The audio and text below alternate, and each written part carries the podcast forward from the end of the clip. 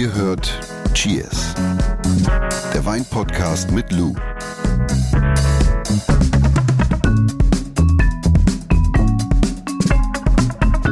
Ich, nehme jedes Mal vor, muss ich sagen, äh, über Weihnachten mal keinen Lebkuchen oder Spekulatius-Opfer zu werden. Aber, Aber dann liegen sie da auf dem Teller, gerade wenn man bei Freunden ist. Bei sich kann man das ja noch ist verhindern. das, ist das eigentlich auch bei euch so, dass, einer dass geht deine noch. Frau dann das Wohnzimmer so schmückt und dekoriert und bla bla bla und dann, oder gemeinsam schmückt, was auch immer. Und dann habt ihr aber auf dem Wohnzimmertisch immer diese Teller, diese Süßigkeitenteller. Das war Nee. bei uns immer ein Riesending. Wir hatten immer Nee. diese früher aus Metall. sind bei uns auf dem. Ach, hör auf, komm jetzt.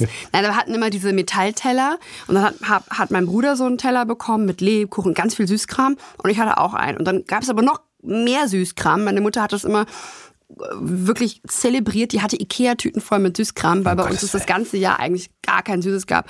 Und dann, dann, ja, und dann, wenn dann so der erste und zweite Weihnachtsfeiertag ist und dann man so mittendrin hängt, dann ist man eigentlich, man ist so, man, man ist so, weißt du, man ist so voll einfach.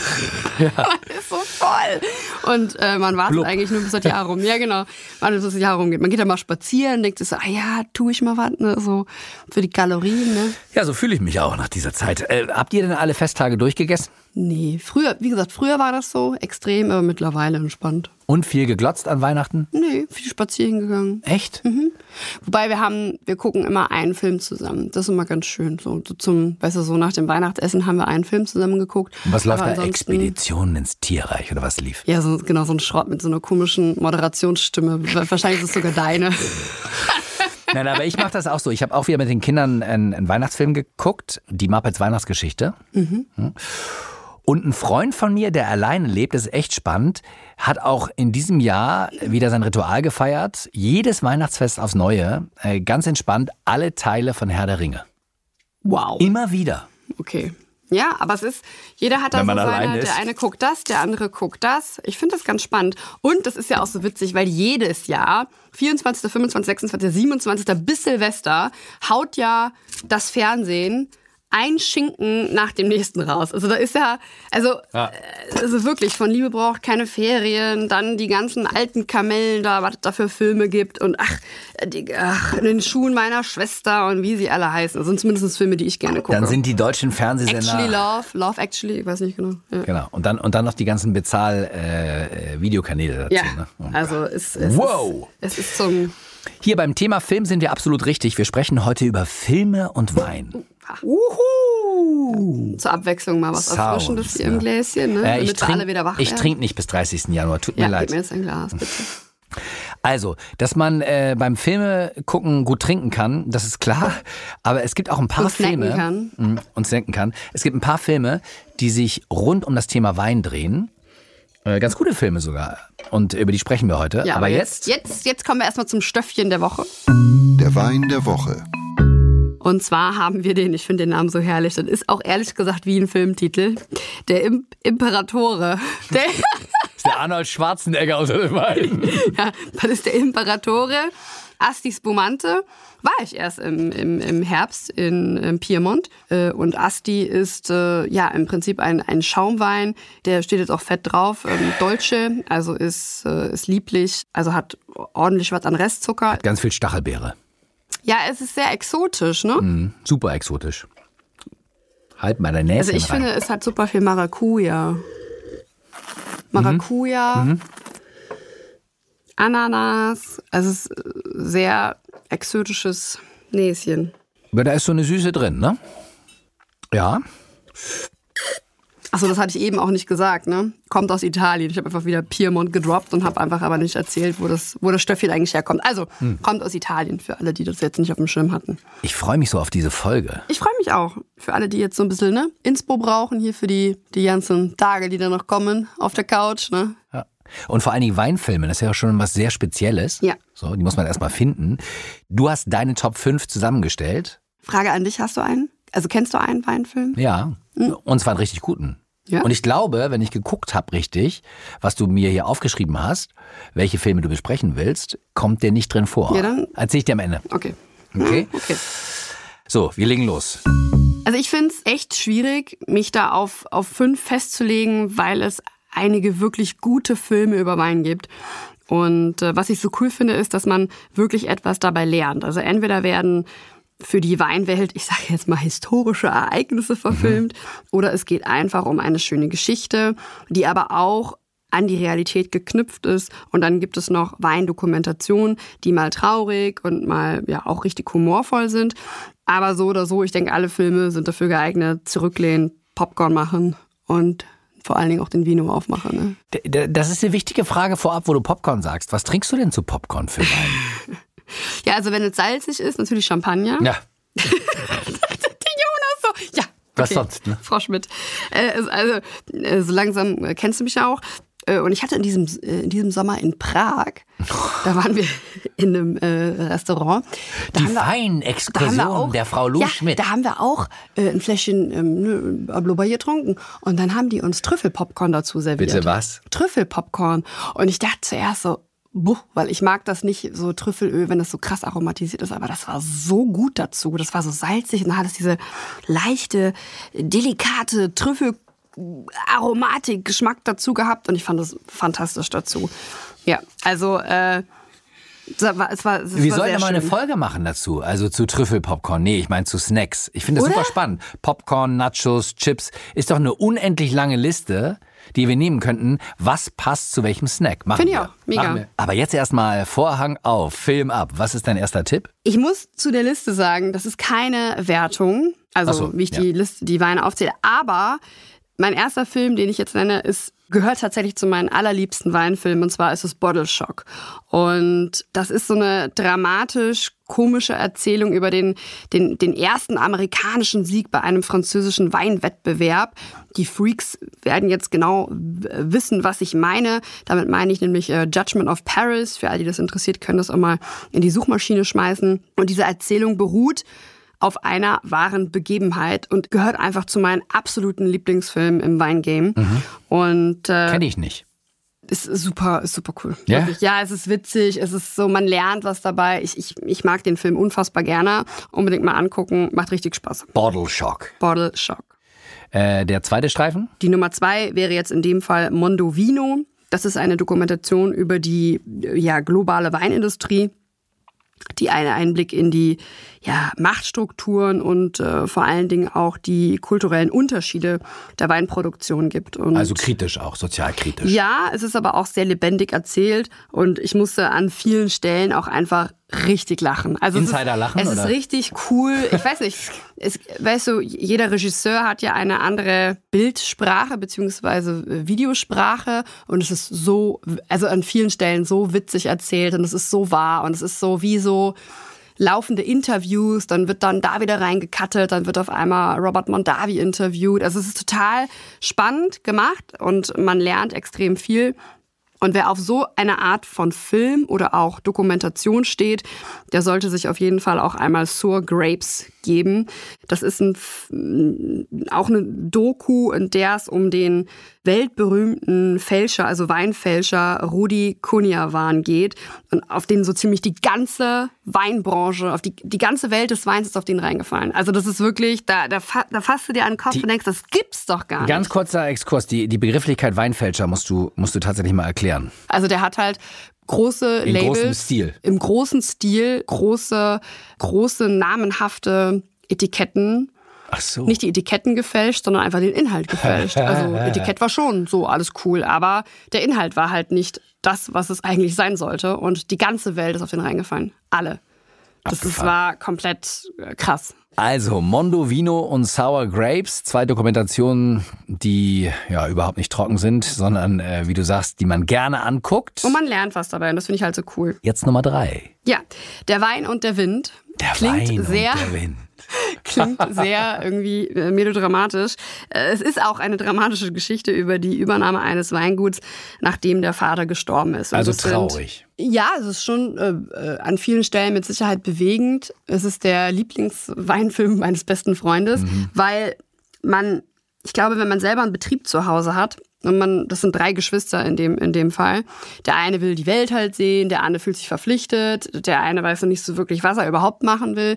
Es ist so, man findet sich an vielen Stellen wieder, was die Charaktere betrifft. Und ich glaube, insbesondere wenn man selber so einen, einen Betrieb zu Hause hat, dann kann man das alles ein bisschen nach, nachvollziehen. Und äh, es ist äh, ja oft traurig, oft dramatisch, aber auch oft schön. Mhm.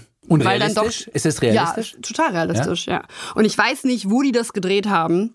Also es wird in dem Film schon gesagt, wo das spielt und so, aber man weiß halt nicht wirklich, wo der Drehort war, weil Alter, der Weinberg und die Trauben sehen so picobello gesund aus. Das war, hat mich total fasziniert in dem Film. Also weißt, du, es war Alles die Post, Geschichte hat die Geschichte hat die Geschichte hat gestimmt und dann auch noch das ganze drumherum. Also es war echt, äh, es ist ein sehr cooler Film, ja. Wir kommen zu Film Nummer 4. Äh, Nochmal gesagt, die Reihenfolge der Top 5 ist keine Wertung. Ja, jetzt äh, kommt noch eine Doku, nämlich Som. Ganz einfach, weil also mir war das irgendwie wichtig, diese Dokumentation aufzuzählen, weil für die meisten Menschen Wein ja einfach nur Alkohol ist. Also viele denken ja, Wein kann kein Beruf sein und die Menschen, die sich mit Wein beschäftigen, haben alle irgendwie ein ernsthaftes Problem. Hat der Großteil meiner Meinung aber nach nicht. Es ist ja einfach eine Passion, für die wir eben alles geben. Und ja, Wein ist für uns einfach Faszination pur. Also es, ist, es hat was mit Kultur, mit Gemeinschaft, mit Essen, mit, mit, mit Natur, mit, ähm, mit der Auseinandersetzung von, von Geruch und Geschmack zu tun. Es geht einfach auch um viel um Menschen. Mhm. Und man kann diese Begeisterung für Wein, glaube ich, nur sehr schwer nachvollziehen, wenn man nicht ähm, selbst komplett verrückt nach der Thematik ist. Und äh, andere führen Diskurse über Politik, wir führen halt eben Diskurse über Wein. Und das ist halt eben, ich kann das gar nicht, das ist so ein Vibe, das ist so ein Gefühl, das ist so etwas verdammt bereicherndes, dass man dass ich zumindest überhaupt nicht, dass ich, was ich nicht missen möchte. Also es fällt mir sogar sehr schwer, die Worte dafür zu finden, weil das, das so eine große so, Leidenschaft ist. Das klingt so, als ob du die Hauptrolle spielen würdest in dieser yeah, Dokumentarreihe. Und, ne? und bei, bei der Dokumentation Som bekommt man, glaube ich, mal ein Gefühl dafür, wie hart da auf Prüfung hingearbeitet wird, wie die Menschen alles schleifen lassen, also auch Privates teilweise, weil sie halt so besessen sind von dem Thema, weil das ihre Leidenschaft ist. Und in manchen Passagen, muss ich ganz ehrlich sagen, fand ich ein bisschen schade, weil es ja eigentlich auch, also es geht nochmal ganz kurz um die Vorbereitung auf die Master Sommelier Prüfung. Mhm. Ja, also wir haben den Master of Wine und wir haben der halt eher wirtschaftlich ausgerichtet ist und hier nochmal den, den Master Sommelier, eher gastronomisch ausgerichtet ist. Manche Handgriffe fand ich schwierig, weil sie eigentlich nicht der fachlichen Praxis entsprechen also es wird auch ein bisschen Kappes gelabert, aber grundsätzlich aber ein erstklassiger Film oder vielmehr eine erstklassige Dokumentation, um einen Vibe für unsere Branche zu bekommen. Ich wollte gerade fragen, weil du hast jetzt ganz viel Empathie äh, ausgestrahlt, hast immer von wir gesprochen. Achso, mir gar nicht aufgefallen, siehst du äh, Genau, also für, für mich oder für uns wäre es, die nicht so in der Weinbranche verankert sind, wäre es ein guter Einblick und äh, du würdest jetzt sagen, nachdem du den Film geguckt hast, also die Dokumentation geguckt hast, das ist real. Ja, ja, ja, auf jeden Fall, ja. Wir kommen zur letzten Empfehlung von Lou Schmidt, die Top 5 ihrer Weinfilme. Ja, muss natürlich rein. Das wäre jetzt nicht komplett die Folge, wenn der Film fehlen würde. Na? Sideways. Na. Ja. Kennst du? Ja, klar. Ja. Das ist der also, einzige also, Film, den ich tatsächlich aus deiner Liste bislang kenne. Eine, ja, schön. Ja, Inspiriert werde ich. Es ist witzig, aber im Grunde genommen ist es so eine, ja, so eine eine tragische Komödie. Ja, über Freundschaft, Liebe und die Leidenschaft halt eben auch für Wein. Und äh, der Film hatte auch hier witzigerweise, ich sage jetzt verheerend ist ein sehr äh, krasses Adjektiv, aber es hatte schon, belassen wir es einfach bei verheer, hatte verheerende Auswirkungen auf den amerikanischen Weinmarkt. Äh, auch bekannt als äh, Sideways-Effekt. Eine schöne Geschichte, die muss man auf jeden Fall ähm, mal in die Suchmaschine eingeben und mhm. die Geschichte dazu lesen. Um das kurz anzureißen, der Hauptdarsteller Miles, der hatte eine Frau, die hieß Melo und die hat sich getrennt von ihm und dann hat er halt so ein, hat er seinen Hass auf die Rebsorte Merlot projiziert und, und Frustration. Welt, und, und, hat die äh, Welt kein Merlot mehr getrunken. Ja, und er hat die Rebsorte so schlecht gemacht und die Weine so schlecht gemacht aus der Rebsorte und da wirklich so richtig arg in seinen Äußerungen. Und äh, darauf ging halt eben der Absatz von Merlot zurück. Und der Absatz für seine Lieblingsrebsorte, äh, Pinot Noir, also Spätburgunder, ging nach oben. Ja, lass uns zusammenfassen. Äh, ja, deine Filme. Du machen, das kannst du. Bottle Shock. Ja. Äh, nach einer wahren Begebenheit. Ja. Äh, Judgment of Paris war das Stichwort, was man mal eingeben kann in die Suchmaschine. Yep. Dann Mondo Vino, mhm. äh, Einblick in die Welt des Weins, also über Machtstrukturen, über die kulturellen Unterschiede in der Weinproduktion. Ja. Aber witzig erzählt. Dann auch so ein bisschen tragisch und traurig durchaus, aber ein genialer Titel. Der Wein und der Wind, Mhm. also ein Generationswechsel. Es geht da um die Übernahme eines Weinguts. Mhm. Dann haben wir eben als vorletzten Film drüber gesprochen, Somme ist eine Dokumentation, äh, ja, also über die Leidenschaft, die Leidenschaft Wein sozusagen, Ja, über also den Lein- Beruf, die ja, Weinbranche. Genau, es ist eine leidenschaftliche Dokumentation über Wein als Beruf, also über die Weinbranche, ja. Und last but not least äh, eben Sideways. Sideways, ne? eine Ja. Komödie, tragische Sideways-Effekt. Komödie manchmal so ein bisschen. Genau. Genau, mit einigen Auswirkungen auf den Weinmarkt. In echt. In Ja. echt. Übrigens, alle Filmtitel packen wir euch nochmal in die Show Notes. Hm? Da äh, habt ihr jetzt zwischen den Jahren oder wann auch immer richtig gute Filmideen. So, Jonas, was ist dein Lieblingsweinfilm? Den bin ich schuldig, stimmt. Weiß ich nicht, ob du den kennst. Ist, ist schon ein bisschen älter. 2006. Heißt ein gutes Jahr. Ja, kenne ich. Kennst du Russell Crowe? Ja, Äh, Ri- Ridley Scott. Ein gutes Jahr, kenn ich. Ridley Scott Film. Ja. Fand ich super geil. ja, Also Geschichte ist, Russell Crowe ist ein Banker. ja. Arbeiten, arbeiten, arbeiten, Geld verdienen, Geld verdienen, Geld verdienen. Ähm, und der erbt ein Weingut in der Provence von seinem Onkel. Genau. Von 0 auf 100. Ewig nicht mehr gesehen. Von Ja. 0 auf 100. Es gibt irgendwie keine anderen Erben und dann kommt er sozusagen an dieses Weingut, äh, wo er se- seine gesamte Jugend verbracht hat. Und dann erinnert er sich sozusagen, als er das erste Mal da ist, er will dann, ich spoilere nicht zu viel, aber er will dann eigentlich erst verkaufen. Und dann erinnert er sich aber an eigentlich seine ganze Jugend Ja. und seine Kindheit. Und das ist super spannend. Äh, lustig, ähm, ein bisschen dramatisch auch, leidenschaftlich. Lernt natürlich auch eine super Frau kennen gleich da. Natürlich. Genau. Ähm, eigentlich die Grundfrage des Films ist Geld oder Leben. Ja, ist aber ein, schön, ein schöner Film. Ach so, bevor wir die Biege machen, machen wir noch das Wein-ABC mit Lou. Ja. Äh, heute der Buchstabe S. S wie Sancerre. Sancerre. Lous Weinlexikon. Sancerre. Jonas, Ich mag. erzähl doch mal. I like.